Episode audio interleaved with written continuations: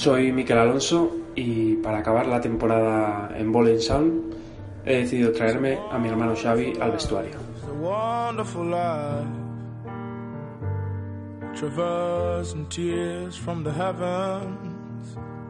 Dice Juan Pablo Villalobos que las historias necesitan un final, un final feliz o infeliz, pero un final.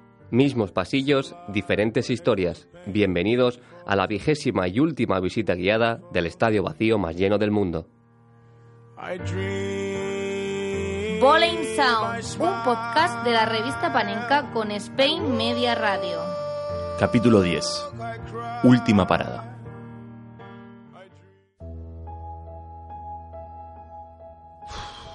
Estoy muy triste, Sergio. Hundido. Ya bueno, Marcelo, yo también estoy un poco tocado, pero tranquilo. Es el último capítulo de la temporada, pero tenlo claro, haremos todo lo posible por volver.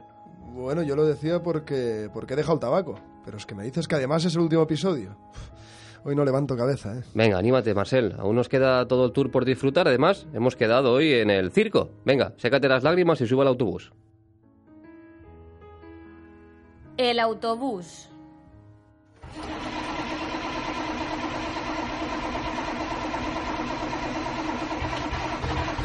Te agradezco que hayamos quedado en el circo para animarnos un poco, aunque me alegro de no haber visto ningún payaso. Es que me aterran, tío. Mm, Pues a decir verdad sí que vamos a hablar de un payaso, aunque también es un mago. Imagino además que el futbolista del que vamos a hablar se retiró este año.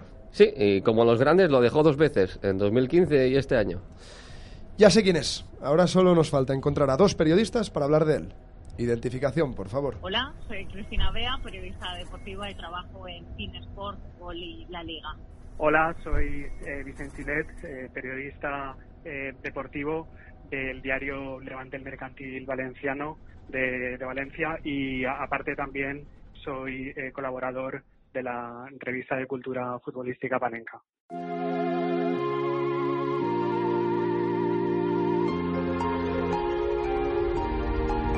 Cuando aterrizó en Valencia en 2001, Pablo Aymar se convirtió en el fichaje más caro de la historia del club Che.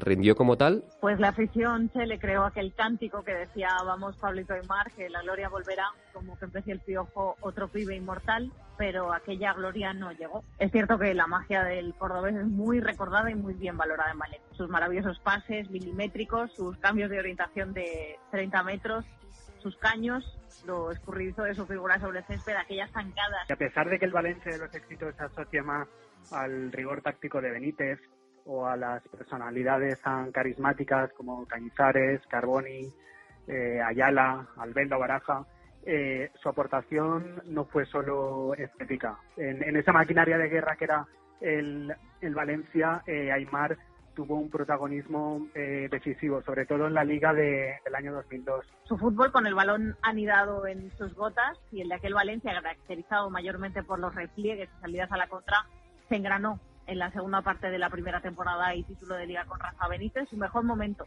en el club en cinco temporadas y media. Pero fueron atisbos, de gran calidad, pero atisbos.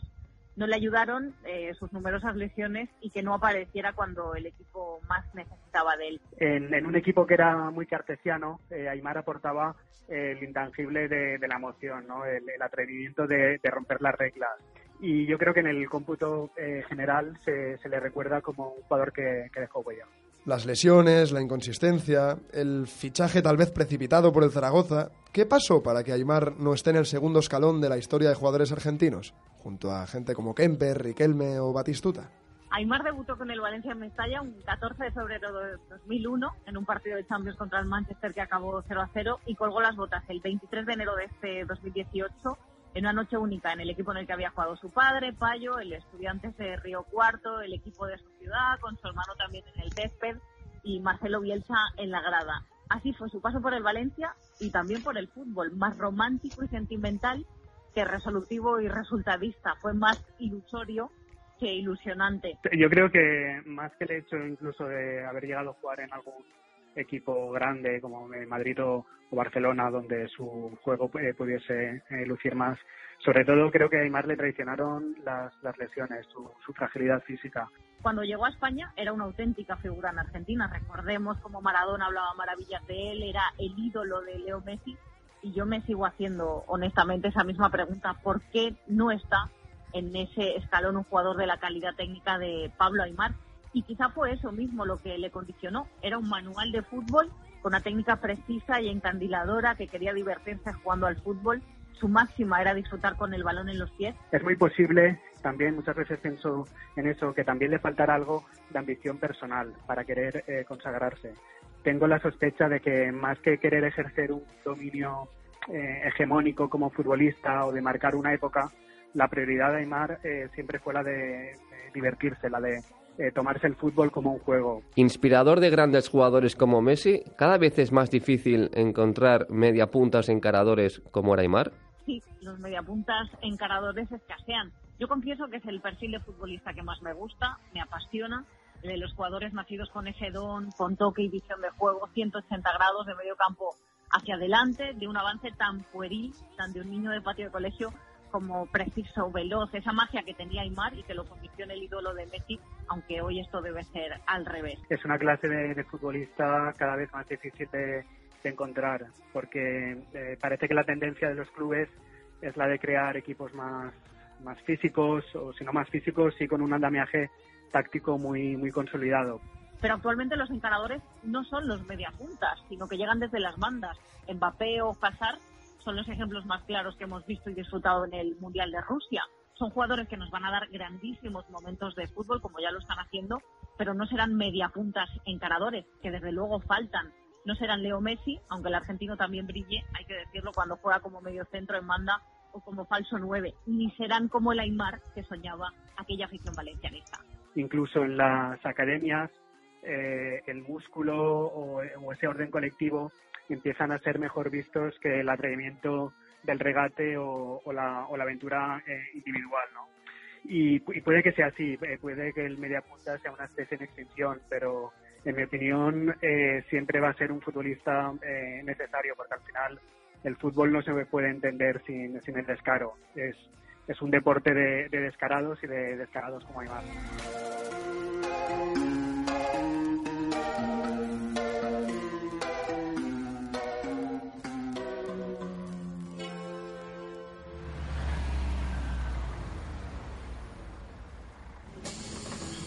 Ay, Sergio, qué nostálgico estoy. Última vez que entramos ya en la taberna. Como estés todo el tour así, no te aguanto, ¿eh? Venga, vente arriba. Hay muchos motivos para estar contentos. Sí, es verdad, muchos. Y mira, los tengo aquí delante. El whisky, el ron... No, hombre, pero quédate con los recuerdos. Tienes razón. Cuando todo acaba, hay que rememorar los momentos míticos. Primera parada, Bowling Tavern.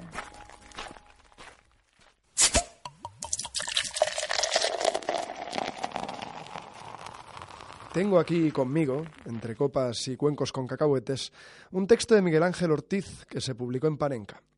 Va sobre qué es un gol y por qué sin él no existiría el fútbol. En el primer párrafo dice lo siguiente.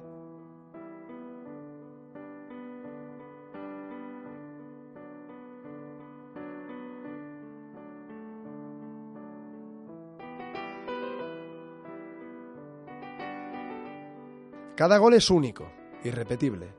Los hay que abren latas o que cierran partidos. Los hay que pertenecen más al que regala el último pase que al que los marca. Algunos son genialidades que al final del partido no valen apenas nada. Y hay muchos churros que tras el pitido final valen más de tres puntos. Están los goles fantasma que nadie ve, o los que antes de convertirlos son imposibles y al cruzar el balón la línea de cal se han vuelto posibles. Existen los que se olvidan un minuto después de festejarse y los que se celebran durante toda una vida. Todos tan diferentes, pero con algo en común.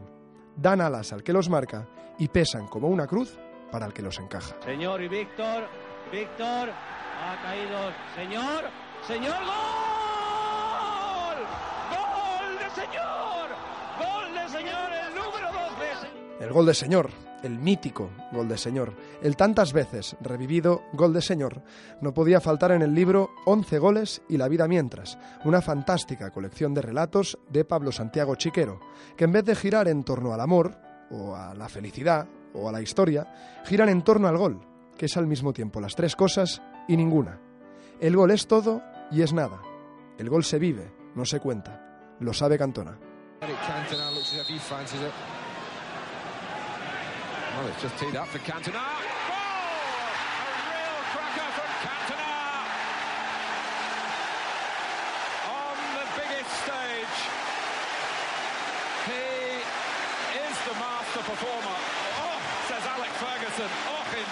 El tanto, en todos los relatos de Pablo Santiago Chiquero, se convierte en un momento mágico en el que los hombres les está permitido saltar, gritar y llorar de felicidad matar por un instante la conciencia y convertirse en un ser transfigurado que celebra la rara ordenación planetaria del gol.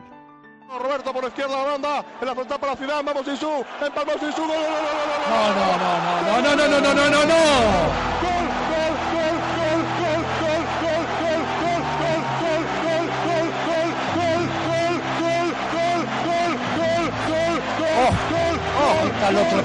El fútbol es mucho más que empujar el balón a la red, sostiene el autor, y muchas veces los goles son como el amor y el dinero, mejor olvidarse de ellos.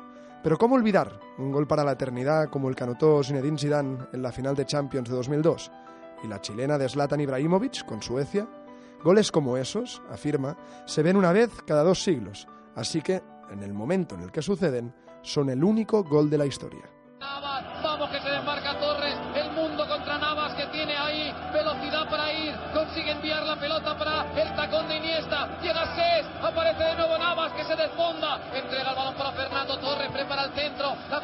Iniesta, el rechace para Ses, Ses para Iniesta, no hay fuera de juego, vamos Iniesta,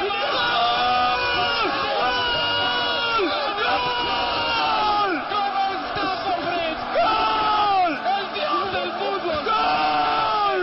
¡El gol! Hay algunas dianas que también sirven para cuidar la memoria.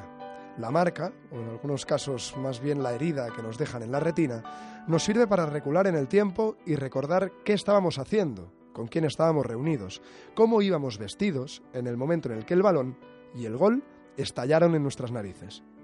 Los tantos nos ordenan la vida, son el diario personal que otros escriben por nosotros, nos ayudan a quedarnos con lo que de verdad es importante.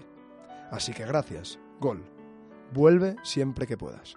En este día del año 2002, la FIFA, el máximo organismo del fútbol mundial, dio a conocer el resultado de una encuesta que abarcaba el mundo, proponiendo que la gente eligiera el gol del siglo XX.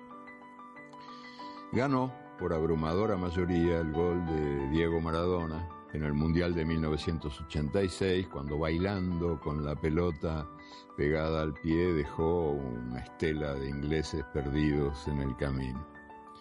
Esa fue la última imagen del mundo que vio Manuel Alba Olivares. Él tenía 11 años, 11 años de edad, y en ese mágico momento los ojos se le apagaron para siempre. Ha guardado el gol intacto en su memoria y lo relata mejor que los mejores locutores. Desde entonces, para ver fútbol y otras cosas no tan importantes, Manuel recurre a los ojos de sus amigos. Ahí la tiene Marabona, lo marcan dos, pisa la pelota Marabona, arranca por la derecha el genio del fútbol mundial, y es el tercero tercer para Borruchaga, siempre Marabona, genio, genio, genio, ta, ta, ta, ta, ta, ta, ta. Oye, además de triste, estoy hasta nervioso, Marcel. Vamos a sacar a Miquel del vestuario. Hasta dentro de dos meses, claro. Pues mira, eh, nos lo podemos llevar por ahí a ahogar las penas de final de temporada. Tú y yo no sé, pero él se ha ganado desde luego unas vacaciones. A ver qué nos cuenta, Sergio, para acabar. ¿Se puede?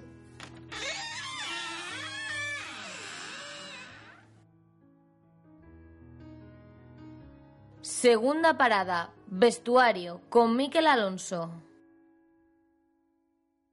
Eh, Sergio, creo que tenemos un problema, ¿eh? Porque no está Miquel.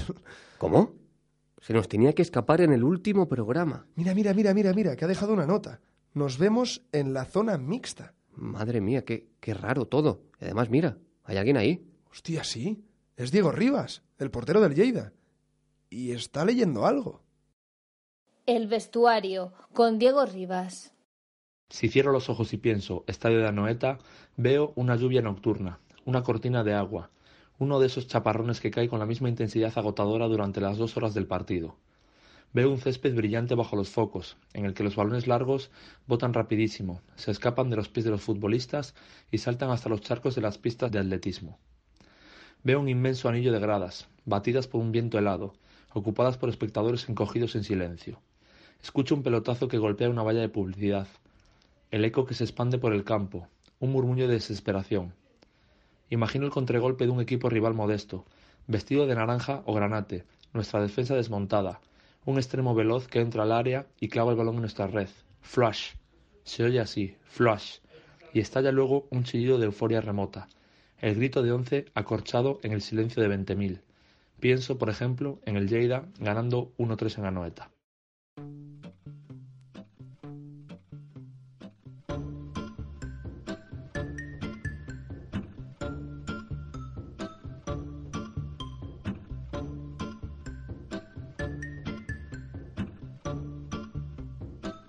Este texto que acabas de leer, Diego, tú mismo lo compartiste en Twitter en la previa del Real Sociedad Lleida, un partido que ya todos sabemos cómo acabó.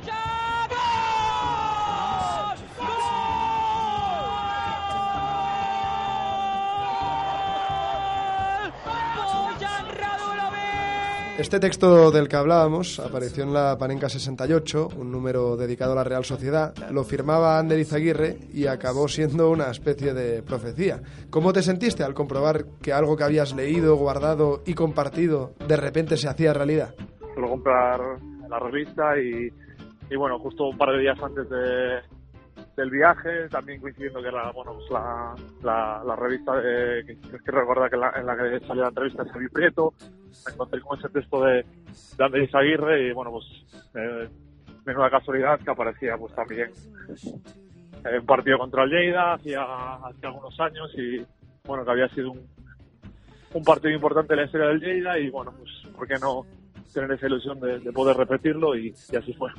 A ver, si te, si te soy sincero, hasta que no haga el partido y bueno, pasado un, tiempo, sí que me di cuenta dije, hostia, es cierto que yo había dicho esto hace, hace cuatro o cinco horas y, y bueno, pues ahora eh, se ha hecho realidad. Nos sorprendió que fuera un futbolista el que compartiera este tipo de contenido.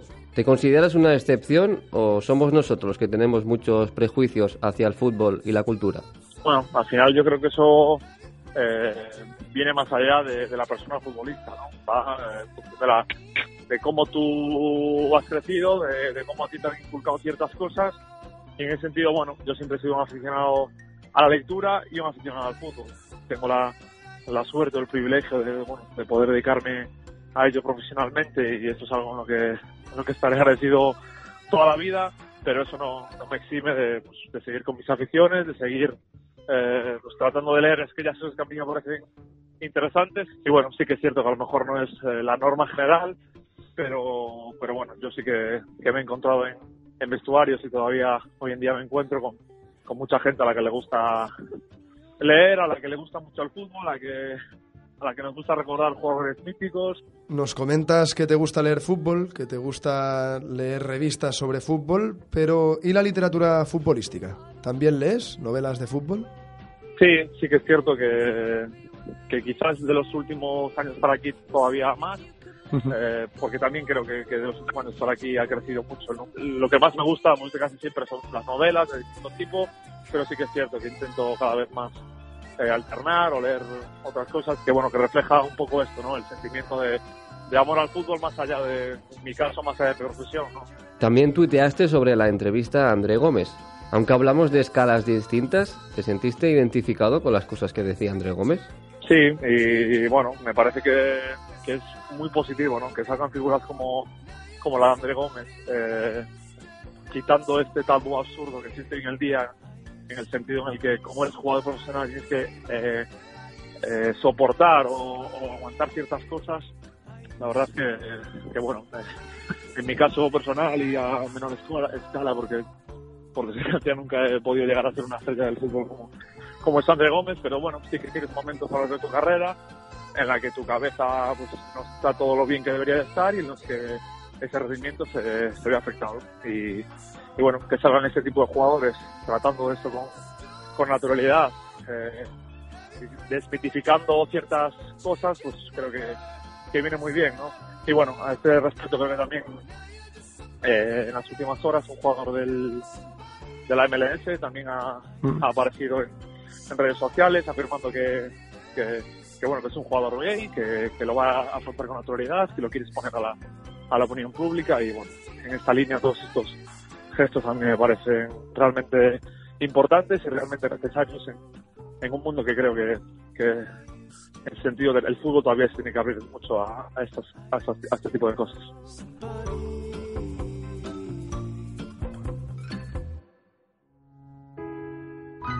Último autobús, última taberna, último vestuario y ahora llega el último partido. ¿Traes una historia bonita, al menos? Pues siento decirte que no. Los finales pueden ser muy amargos, sí. Además de con el fútbol, pueden terminar también con la vida. Tercera parada, césped.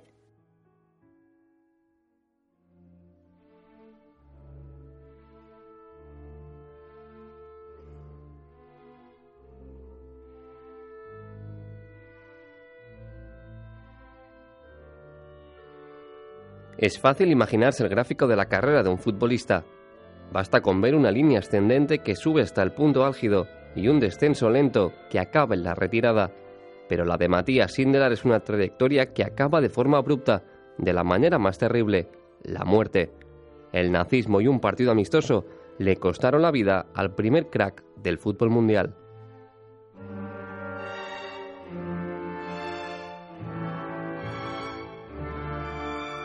De Matías Sindelar dicen que fue el primer jugador mediático por lo que hacía dentro y fuera del campo.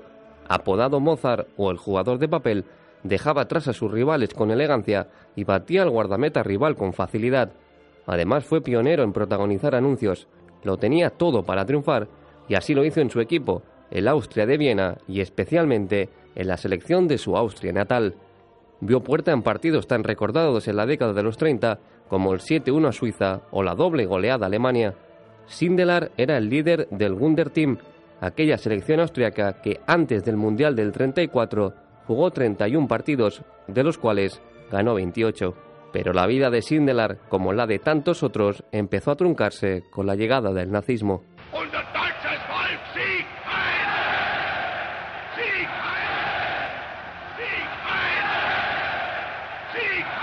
Sindelar y su Austria terminaron el Mundial de 1934 en cuarta posición. Pensaban ya en la revancha en 1938, pero lo que finalmente se produjo ese mismo año fue el Anschluss, la anexión de Austria a la Alemania nazi. Ich kann somit in dieser Stunde dem deutschen Volk die größte Vollzugsmeldung meines Lebens abstatten. Als Führer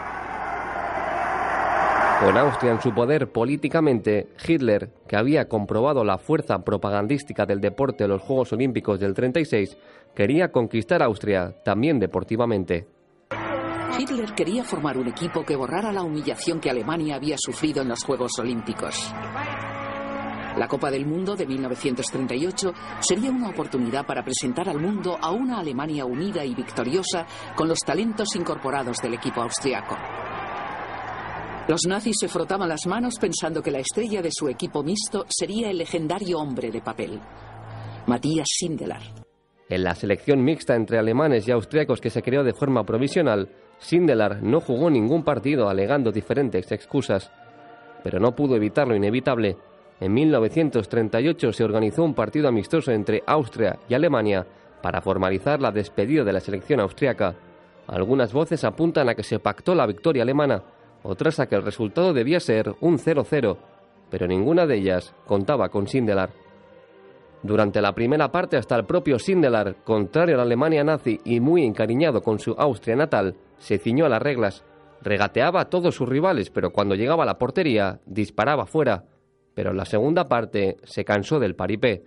De sus botas salió el 1-0 y de las de su mejor amigo el segundo y definitivo tanto, aunque el gesto más valiente de todos llegó al final del encuentro. Entonces los dos se fueron delante del palco de honor, que estaba lleno de funcionarios nazis, e hicieron una pequeña danza. Lo hicieron para expresar su confianza en sí mismos. Fue una forma de expresión del más débil ante el poderoso aparato alemán. Esto los nazis nunca se lo perdonaron a Sindelar. Sindelar pagó muy caro su gesto de desafío y estuvo permanentemente vigilado por la Gestapo. Por eso no extraña que haya muchas especulaciones con su muerte, que se produjo en 1939, solo un año después de aquel amistoso y cuando Sindelar tenía solo 36 años. El 23 de enero de aquel año, él y su mujer fueron encontrados muertos en su apartamento de Viena. Las causas oficiales nos dicen que hubo un escape de gas y murieron por inhalación, aunque las sospechas de asesinato, tal y como explica el biógrafo de Sindelar en un documental de Canal Historia, nunca se han descartado. Existe un informe de la Gestapo sobre Sindelar y su hermana, en el que se dice que toda la familia era de origen checo, projudía y socialdemócrata. Esta declaración equivale prácticamente a una sentencia de muerte. Asesinato, muerte accidental o suicidio, la historia de Sindelar merece ser contada como la de alguien que no solo no se unió al nazismo, sino que además intentó derrocarlo con sus principios.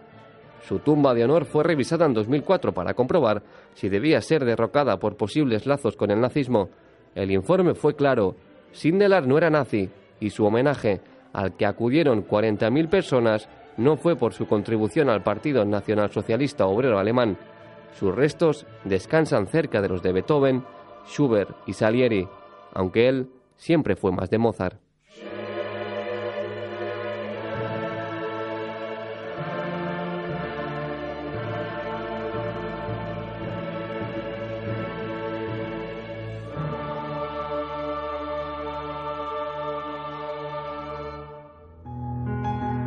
A ver, Sergio, que yo me aclare, ¿eh? En la zona mixta nos tenemos que encontrar con Miquel, ¿no? Eh, según su nota, sí, eso ponía. Tiene que tener algo preparado. Hace un año, de hecho, no sé si te acuerdas, cerramos la temporada haciéndole una entrevista a él. ¿Y si ahora es él el que quiere entrevistar? A la persona que mejor conoce. Cuarta parada, zona mixta. Miquel Alonso y Xavi Alonso, hermanos.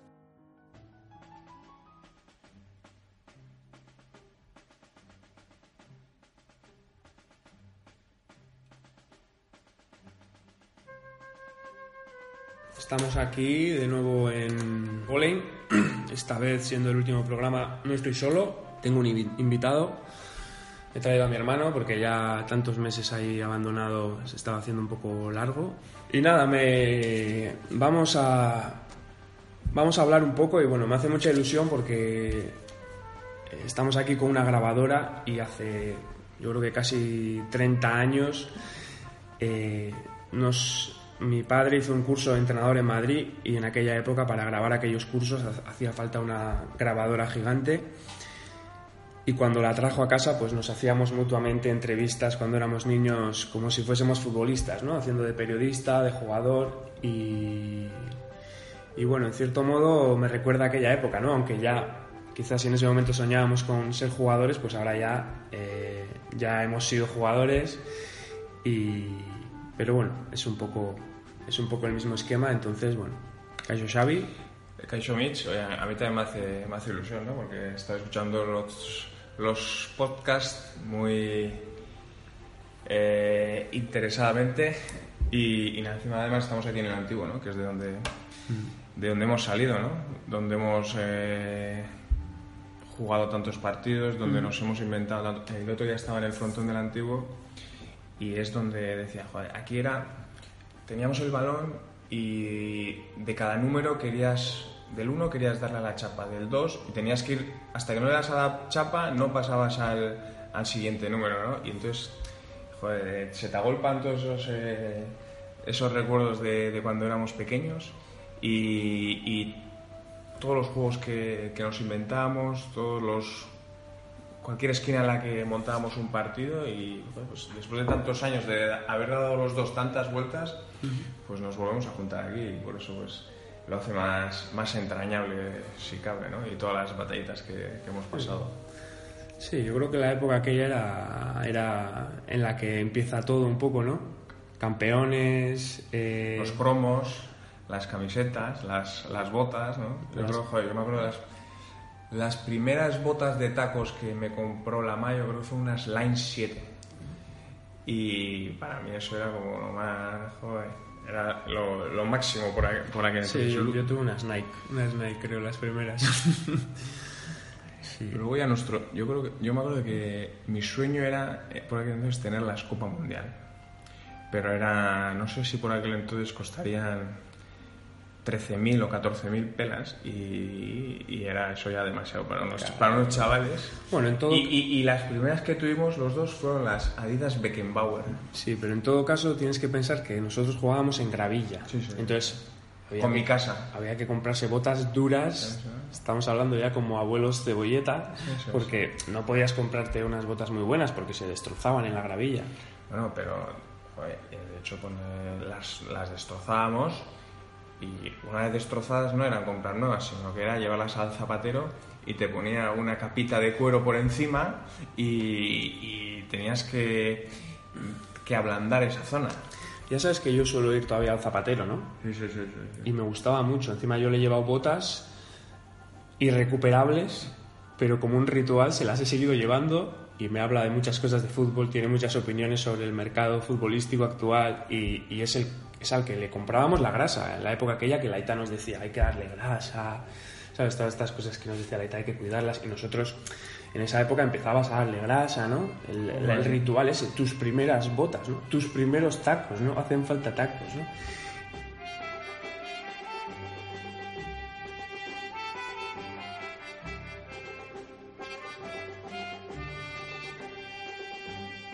Y es algo que al final, de algún modo, sigues manteniendo luego, ¿no? Mientras eh, desarrollas tu carrera, ¿no? Son al final rituales que son como muy importantes, ¿no? O sea, yo creo que se quedan, ¿no? Y ahora, incluso cuando has acabado y has dejado de jugar, te acuerdas, ¿no? De, de todo eso un Yo, montón, yo ¿no? me acuerdo y de, yo he tenido rituales, o sea, no rituales, sino que pautas y cosas que he hecho, yo creo que como chaval, como profesional y durante todo, más o menos seguir las mismas cosas que hacía, eh, cómo me ponía las piñeras, la primera izquierda, luego la derecha, eh, luego la media hasta donde me... O sea, había cosas que en 20 años que han cambiado muy poco, que han cambiado muy poco y eso el, el tener la, la lengüeta de tal manera o los cordones de tal manera, eso cambia muy poco. Y son cosas que, como el guitarrista, pues que tiene que tener su guitarra a su manera, pues que nosotros eso lo vas... Que las vivíamos, que las vivíamos. Yo a nivel de anécdotas, mira, me acuerdo mucho eh, de un montón, ¿no? Pero, por ejemplo, la época de campeones, tú te acuerdas que nosotros estuvimos un día entero intentando la catapulta infernal, ¿no? ¡Nosotros somos la catapulta infernal! ¡Catapulta infernal! y nuestro primo nos echaba el balón, pero era absolutamente imposible. Pero ahí estuvimos. ¿Qué te parece el...? el- yo también, bueno, aparte de eso, recuerdo un vídeo de un mogollón de regates que trajo la ITA, ¿no? O sea, el tema es un poco de que teníamos muy pocas cosas, ¿no? Y sin embargo, solo con el balón, pues eh, nos inventábamos muchos juegos, ¿no? Yo, yo, de hecho, hablando del vídeo ese, yo creo que en la ITA, por lo que sea, fue a, a Alemania así. Y trajo el vídeo ese, era de, del Ajax. Era del Ajax. De la escuela del Ajax. Era de la escuela de Ajax. Incluso, incluso en el vídeo se veía cómo, cómo cuando tú te caías tenías que aprender a levantarte para reaccionar más rápido que el contrario y que eso, lo- en el vídeo por lo menos lo entrenaban. Y, ver eso, y ver eh, cómo hacían la bicicleta o cómo hacían la esto. Pues ahora lo que todos ven en YouTube, pues para nosotros era lo más sofisticado de... Y luego, sin embargo, nosotros no- en nuestra carrera no hemos hecho ni un regate. hemos hecho menos regates que nadie porque no hemos sido jugadores veloces. O sea, te quiero decir, y sin embargo, yo tengo Ya, el pero- recuerdo de ir regateando a la Sí, sí, gente. pero vale que no nos ha servido para regatear a nadie, pero para dominar el balón sí nos ha servido. Y entonces es como, vale, eh, nunca haces una tacada, nunca vas a hacer tacadas, pero si tú no sabes hacer 50 tacadas, pues eh, luego cuando te venga el balón no vas a saber controlarlo, ¿no? Y, eso es, joder, eso es, eso es fundamental para, para los chavales. Para dominar un poco, ¿no?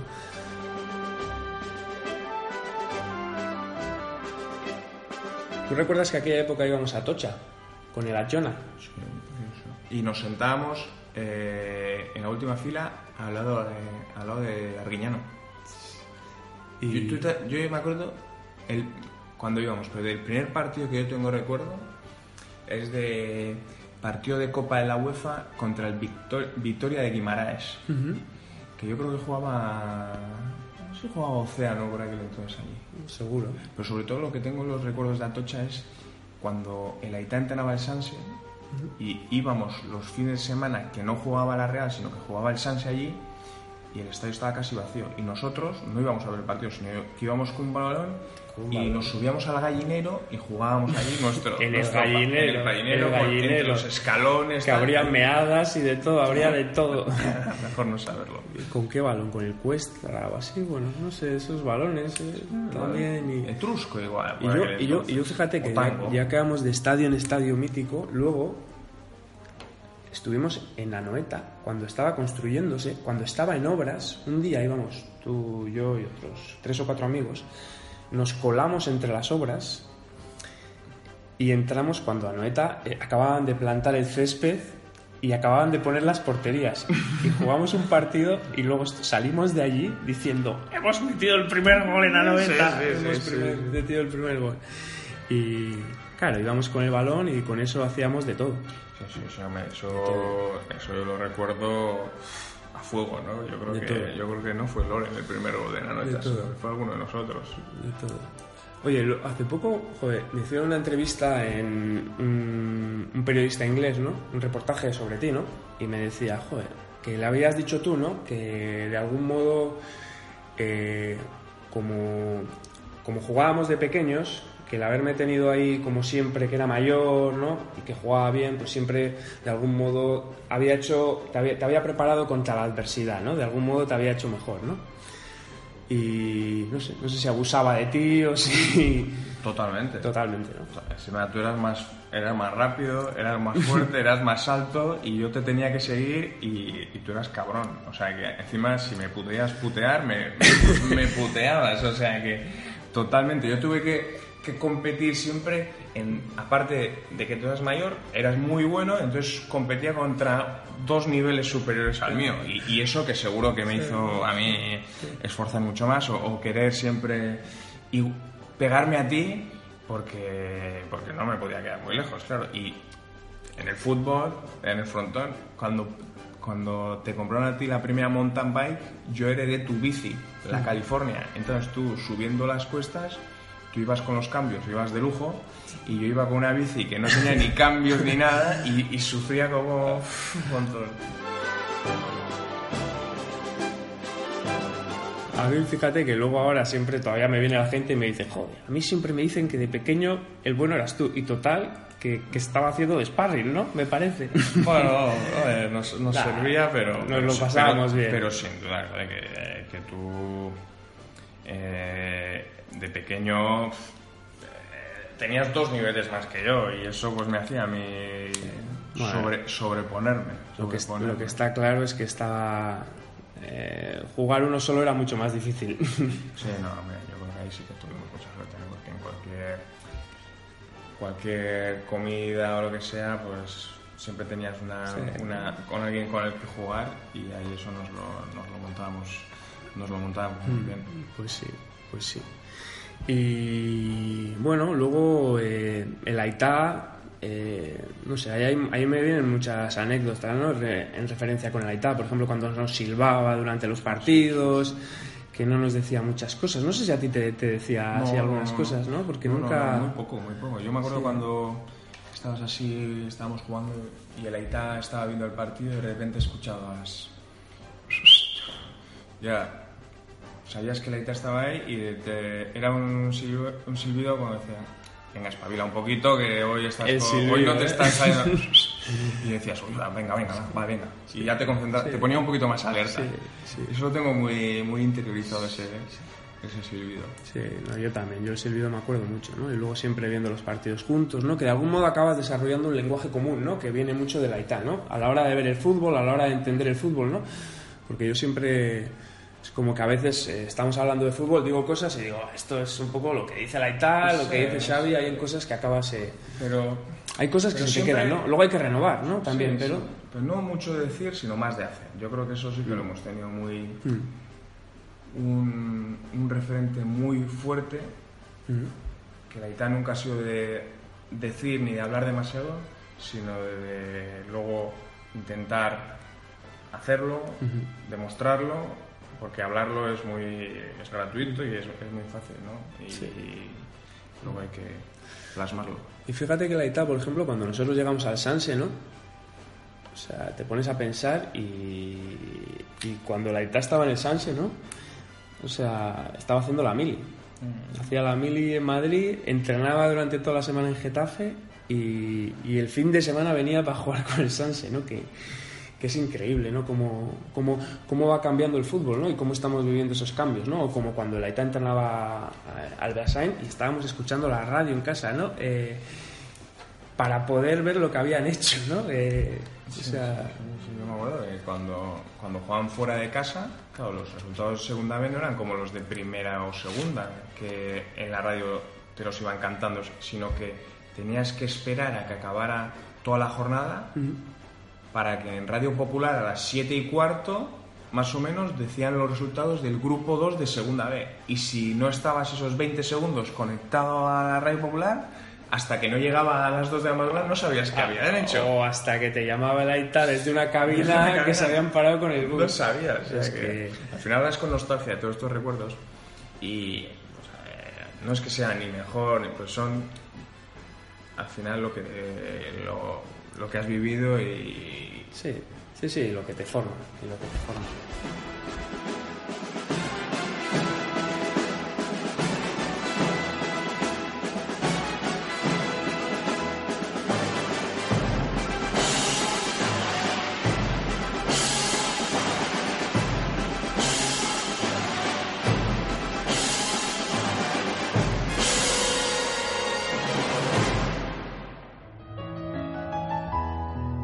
Nosotros ya empezamos a estar melancólicos por el final de temporada, y eso que es posible, que volvamos a estos pasillos. Pero, ¿qué debe sentir el futbolista una vez pone fin a su carrera? ¿Cómo puede llenar el vacío del día a día después de una exigente trayectoria? Quinta parada, enfermería, con Felipe Yagüe y Julián Bruscantini.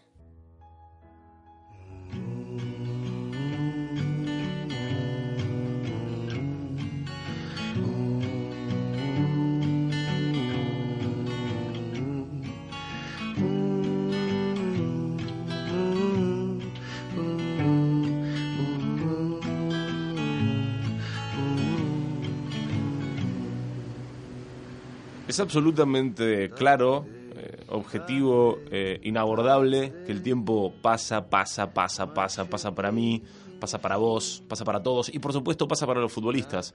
Evidentemente hay un momento en el que ellos deben decidir sacarse los botines, colgarlos y ponerse a hacer otra cosa. Quizás en ese caso, una vez que se saca se sacan el calzado, deben ponerse la americana y la camisa para hacer otro tipo de cosas. A mí me gustaría hoy, una vez más, por última en esta temporada, veremos qué será de nuestra vida el año que viene, acercarme a mi consulta preferida, visitar a mi doctor favorito y preguntarle qué es de la vida de los jugadores de fútbol, por qué eh, se nota tanto el cambio de hace unos años ahora, por qué dejaron quizás la mala vida una vez que soltaban la pelota y ahora cómo se han profesionalizado, cómo se acercan a la dirección técnica eh, de un club, a los banquillos. Así que sin más preámbulos, presento ya en nuestra última visita a mi queridísimo doctor Felipe Yagüe. Doctor Felipe Yagüe, ¿cómo está usted?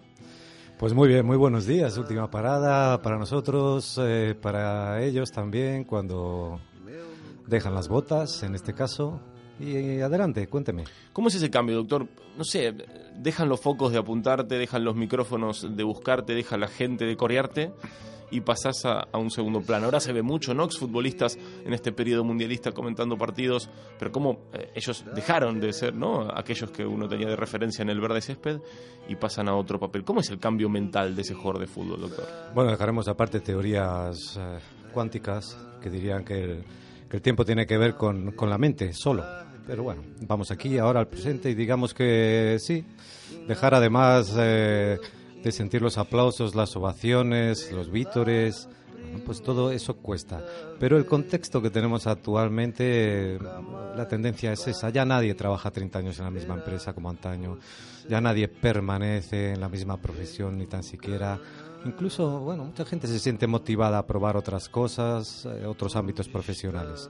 El contexto en este caso acompaña. También podemos decir que económicamente eh, esa última parada casi todos los deportistas de élite llegan mejor que, hace una generación. Pero ¿qué ha cambiado, doctor, para que eh, el futbolista quizás antes em, deje eh, justamente ¿no? de jugar y, la pérdida de los focos lo lleve quizás a un, a un mal camino, por decirlo de alguna manera, y se me ocurren varios ejemplos que no daremos en los micrófonos. Eh, pero ¿qué, ¿qué, ha cambiado ahora para que el jugador se profesionalice tanto, se forme tanto y, y se quiera dedicar justamente a ser entrenador, a ser director deportivo? Bueno, yo... eh, ¿Vuelve a ser el contexto, doctor, el que influye en esto? Yo no sé si han cambiado tantas cosas. eh, como lo decía, creo que económicamente pues algunos acaban mejor y seguramente con más formación también, la mayoría de ellos. Eh, bueno, sí, no creo que todos acaben siguiendo en el ámbito deportivo porque no, no hay tanto lugar de entrenador como Ujú. para exfutbolistas hay, ¿no? Bueno, seguramente la motivación o este contexto que le digo de continuo cambio, ya no por el empuje tecnológico, sino también social, eh, político, l- los tiempos que hablábamos al principio cada vez son eh, más, eh, más reducidos, más mínimos. Y uno sí que debe tener una mente más enfocada al cambio y más preparado para la transformación, digamos, eh, a veces absoluta durante varias etapas de la vida. Entonces, justamente dependerá de las habilidades personales de cada uno redireccionar bien su vida una vez que se apaga la luz. Como siempre, el carácter personal es nuestro destino. Ay, cómo nos ilumina siempre el doctor. Y ahora yo pienso por dentro que por más que se apague la luz, por más que se lleven las botas, por más que te escondan la pelota, por más que te pongas una camisa y una americana, el que fue futbolista es futbolista y será futbolista.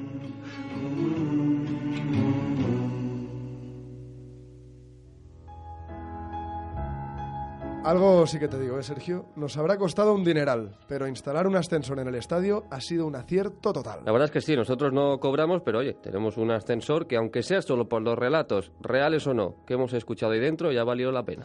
Disfrutad del viaje, porque el trayecto del ascensor también termina hoy. Sexta parada, ascensor. Milena Busquets, escritora. Hacer el idiota. Hace unas semanas tocó rasgarse las vestiduras por el indecoroso comportamiento de Maradona en las gradas del Mundial de Rusia. Se han escrito numerosos artículos hablando de su decadencia, algunos muy sesudos y dramáticos, acusándole de ser un ególatra, un impresentable y una ruina humana. Pues bien, tal vez Maradona sea una ruina humana, pero lo más probable es que todos lo acabemos siendo. Y en el ínterin no habremos jugado a fútbol ni hecho nada con el talento extraordinario, la energía y la pasión de Maradona. Seguramente tampoco habremos hecho felices a tantas personas como Maradona. Es una buena vara de medir la vida, la felicidad que hemos sido capaces de provocar en los demás. Y conozco a personas muy elegantes y muy delgadas que por dentro son absolutas ruinas humanas. Algunos dicen que está acabado, pero suelen ser los mismos que utilizan el repugnante término loser, perdedor en inglés, para definir a las personas que, según ellos, no han llegado lo bastante lejos en la vida. No han conseguido fama y dinero. Dinero sobre todo. Maradona haciendo el idiota en la grada no es más que eso. Un tío haciendo el idiota. Y no es más grave que eso. Y desde luego, desde mi punto de vista, no esconde ningún simbolismo ni paralelismo con la selección argentina ni con su genial país. Maradona me recuerda a Ava expulsada del Ritz por hacer pipí en medio del vestíbulo del hotel, o sea, por hacer el idiota. Me recuerda también a Kate Moss siendo crucificada hace 10 años por una foto en la que se la veía en un estudio de música preparando unas rayas de cocaína para su novio cantante y sus amigos. O sea, haciendo el idiota y jugando con fuego. Pero ninguno de los tres, ni Ava, ni Kate, ni Maradona, estaban trabajando. Simplemente se dedicaban a hacer el idiota en su tiempo libre, como muchos de nosotros, lo cual es absolutamente lícito. Entiendo que tal vez eso pueda escandalizar en los puritanos Estados Unidos de la actualidad. Pero esto es el Mediterráneo. Aquí éramos más tolerantes con los vicios ajenos, con los excesos y con el libertinaje. Yo sé quién es Maradona. Es el tío de las jugadas imposibles, el autor del gol del siglo, la mano de Dios. Lo que haga ahora fuera del campo como jugador retirado para soportar la vida, tarea casi imposible a veces, es asunto suyo. Tal vez deberíamos dejar a la mano de Dios en paz y preocuparnos por hacer algo excitante, útil y apasionante con las nuestras. Que solo quedan dos meses de verano.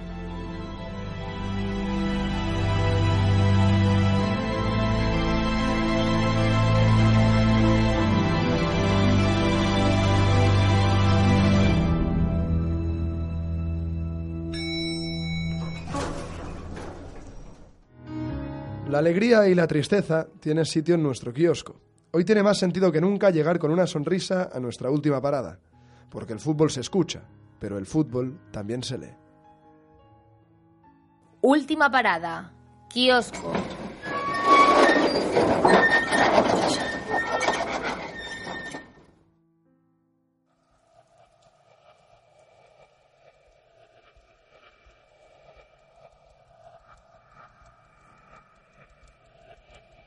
Llegamos al kiosco y con un aire nostálgico y un aroma especial porque es la última vez que venimos por aquí. Tenemos que dejar ya el último libro que hemos tocado hoy, 11 goles y la vida mientras, de Pablo Santiago Chiquero.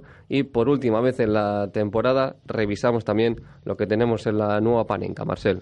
Sí, último podcast de la temporada, última revista Panenca también de la temporada, la Panenca 76, como hacemos cada verano eh, dedicamos el último número del curso a hablar de una década en concreto, eh, futbolísticamente, por supuesto.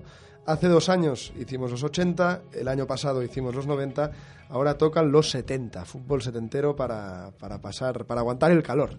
Sergio. Con la parenca echamos la vista atrás, nosotros también lo queremos hacer, dejamos ya por aquí la revista y dejamos también simbólicamente nuestra temporada, aunque primero queremos revisar lo que hemos hecho durante estos 10 capítulos. Venga.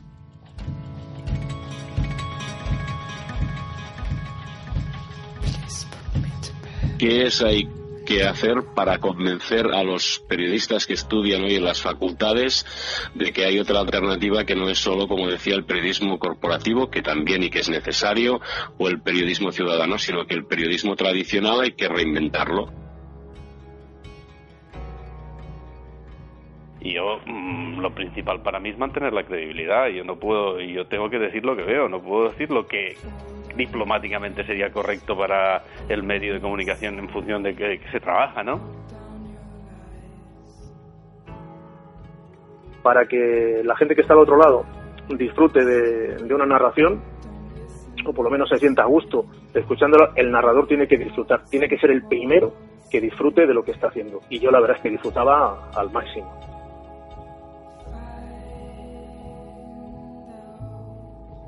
Hay una parte que me da rabia, porque después de tantos años trabajando, que solamente me llamen para cuestiones de mujer y deporte, es decir, que me, que me quiten del espacio de mm, deporte sin más y de periodista sin más, eh, me da cierta rabia.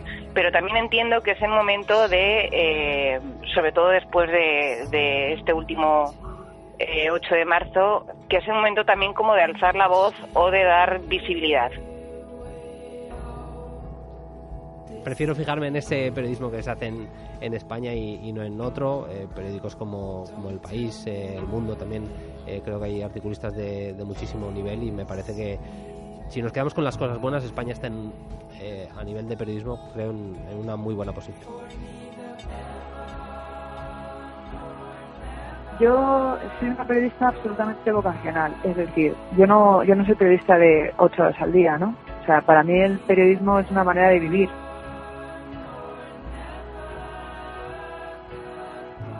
Pensamos que, la gente solo quiere fútbol y fútbol chabacano, y, es mentira, por suerte lo estamos viendo en publicaciones como estos casos, como el caso de Panenka, pero también lo podemos ver en los, en los medios de información general, que muchas veces Internet nos dice que los temas largos y los temas currados se leen mucho.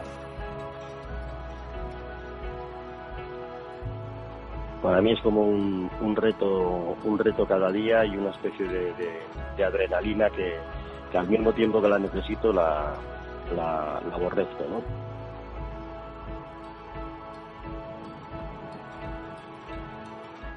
Bien o mal, esto es lo que hemos hecho durante toda la temporada. Queremos mejorar, obviamente, como siempre, de cara al año que viene. Y de ahí va el sorteo, de que participéis vosotros y de que nos digáis qué queréis ver en este estadio la próxima temporada, o mejor dicho, qué cambiaríais, qué mejoraríais de este podcast. Solo os tenéis que enviar vuestras opiniones al Twitter arroba bolein barra baja sound, arroba bolein barra baja sound. Todos aquellos que participéis y que nos digáis qué mejoraríais de este podcast, entraréis en el sorteo de la nueva revista Panenka.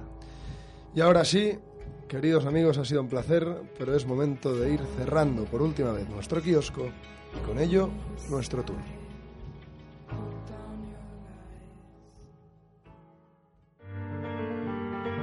Vigésimo capítulo. Alcanzar la meta para comenzar de nuevo, reiniciar el camino para llegar al final. Volved, volved, porque la próxima vez será distinto. Todavía será Bowling Sound, pero sus historias serán otras.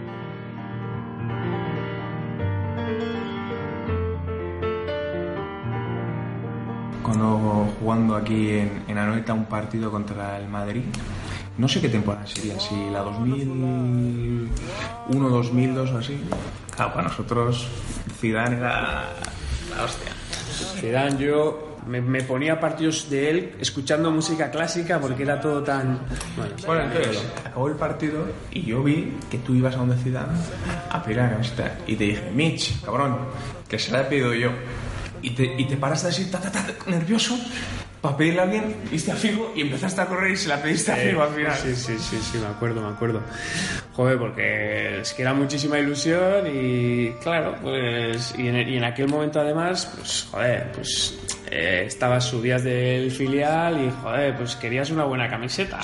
y, te- tendrías y la de Zidane era la leche, pero bueno, Era la camiseta. Sí, y, y yo creo que más de uno intercambiábamos camisetas, entonces ahí había que andar un poco rápido para sacar una camiseta buena. Sí, por eso yo se la pedí de- Y- durante la... y bueno, y la de Figo está muy, muy bien. Te quiero decir, Hombre, joder, es un camisetón increíble. Sí, sí, sí, sí. Pero sí, sí, el momento ese de decir, oh, joder, No le- ¿cómo que se la has pedido tú? No, le- hay que sí, sacar otra. ¿Veis que si vas a decir, Mitch, que ya se la tengo pedida?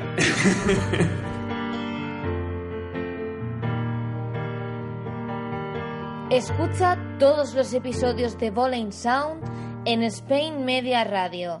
Síguenos en Twitter arroba bowling barra baja sound.